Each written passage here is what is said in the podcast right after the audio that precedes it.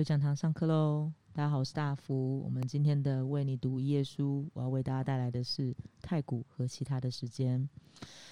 呃，就几年前诺贝尔文学奖得主奥尔呃欧嘎多卡迪演的他的那本书《太古和其他时间》。好的，我们就来开始同名小说《太古的时间》。太古是个地方，它位于宇宙的中心。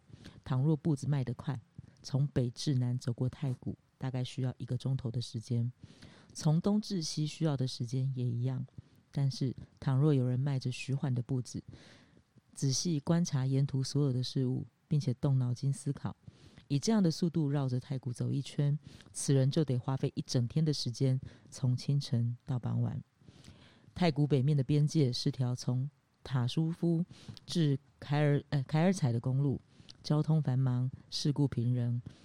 因而产生了行旅的不安宁。这条边界由天使长拉斐尔守护。标示南面边界的是小镇耶什科特莱，它有一座教堂、一所养老院和一个由许多低矮的石头房子围绕的泥泞的市场。小镇是可怕的，因为它会产生占有和被占有的热望。太古与小镇接界的方向由天使长加百列守护。从南到北。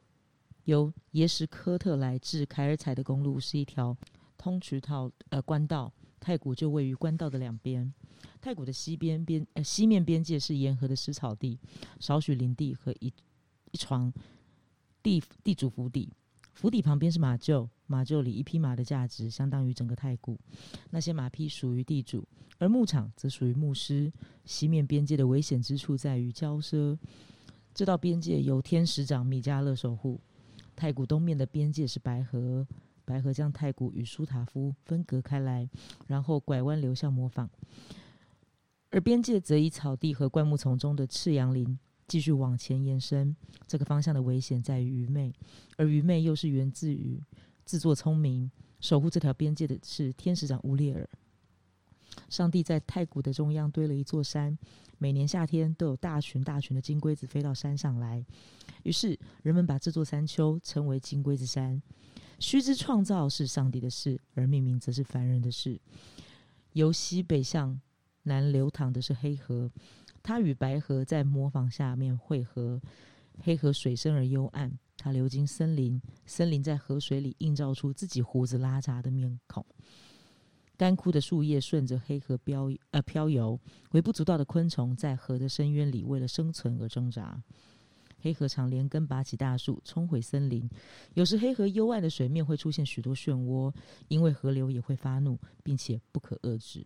每年暮春时节，河水泛滥开来，淹没了牧师的牧场。河水滞留在牧场上晒太阳，于是也就繁殖出成千上万的青蛙。整个夏天，牧师都跟。黑河较量，要到每年七月末，泛滥的河水才会发善心导入自己的主流。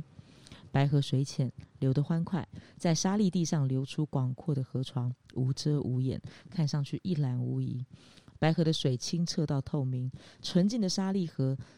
啊，纯净的沙砾河底映照出一轮明月，它仿佛是条巨大而光滑灿烂的蜥蜴，在杨树林中闪烁着，顽皮自似的蜿蜒前行。它那调皮的游戏是难以预见的，说不定哪一年它会在赤杨林中冲出一座岛屿，然后又在数十年后远远离开树林。